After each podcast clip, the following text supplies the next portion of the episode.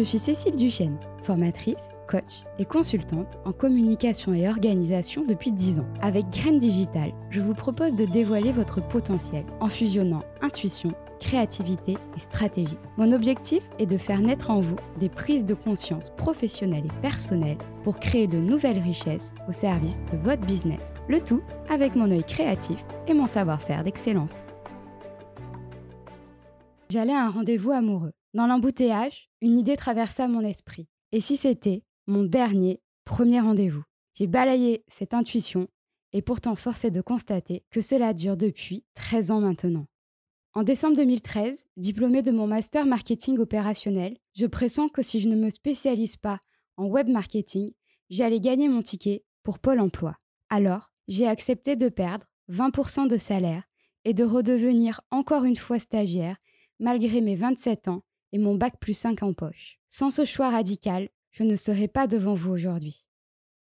Un soir de printemps 2017, sur mon canapé, une fulgurance, un prénom. Nous n'avons même pas pris la précaution d'avoir un plan B, et Héloïse est née il y a six ans.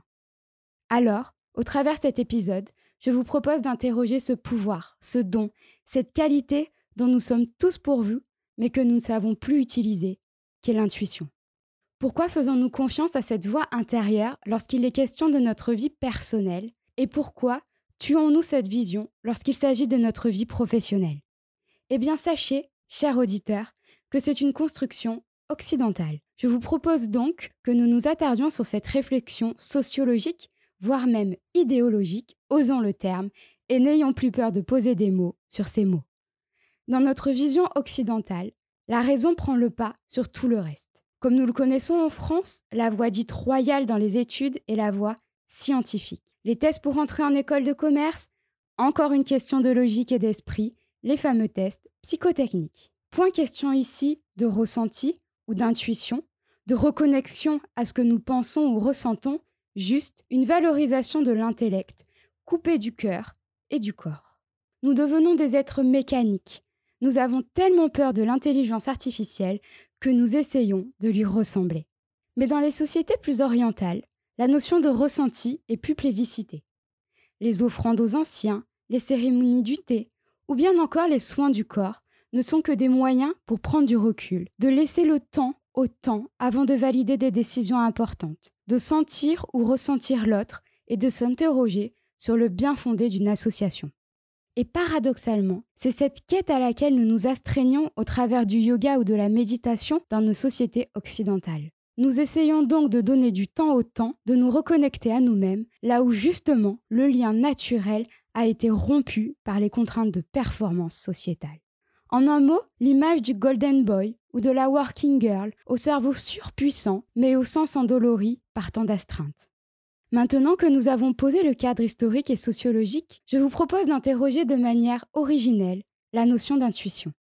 Le Larousse nous dit que c'est une connaissance directe, immédiate de la vérité, sans recours au raisonnement ou à l'expérience. Deux mots retiennent particulièrement mon attention, la connaissance et la vérité. Nous sortons donc l'intuition de la catégorie des croyances pour la faire basculer dans celle du savoir. Ensuite, je me suis interrogée sur la dimension philosophique du terme. Quels grands auteurs s'y sont intéressés et qu'en disent-ils?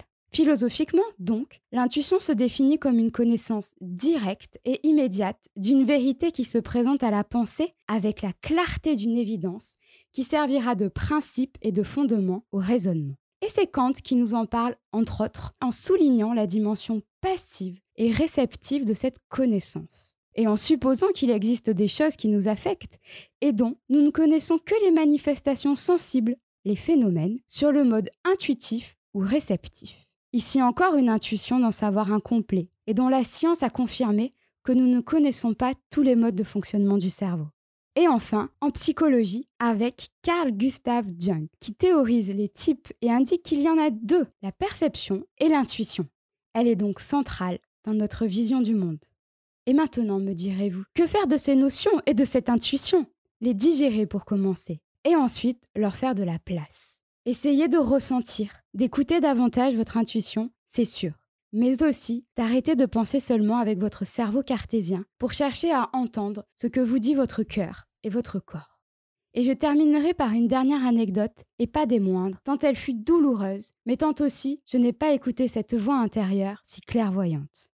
Fin juin dernier, mon téléphone sonne. C'est la directrice de l'organisme de formation qui m'a certifié en 2018. Cette dame m'annonce son départ à la retraite et la vente de son centre de formation. La première émotion que je ressens est de la tristesse. J'avais beaucoup de respect pour cette personne. Et puis, une seconde émotion que je n'entends pas et qui me dit Oh, j'espère surtout que les repreneurs seront des gens bien à la hauteur. Par la suite, elle va me proposer de travailler pour eux en tant que formatrice. Je suis enchantée et je réalise donc un entretien pour des possibilités dès 2024. Cet entretien se passe très bien et je ne prête pas attention à mon ressenti. Puis, la réponse se fait attendre, jusqu'à tomber plus de dix jours après. Nous sommes totalement staffés pour 2024. Votre parcours est intéressant, nous vous recontacterons pour 2025.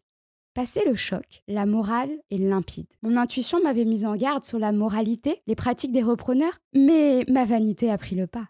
Depuis, j'ai bloqué cette personne. Je ne souhaite plus travailler ainsi. Alors, en coupant ce podcast, n'oubliez pas de vous reconnecter à vos ressentis et d'écouter votre intuition. C'est une compétence à ne pas négliger. Rendez-vous le mois prochain, nous discuterons de ce que c'est que d'avoir une vision stratégique. À bientôt!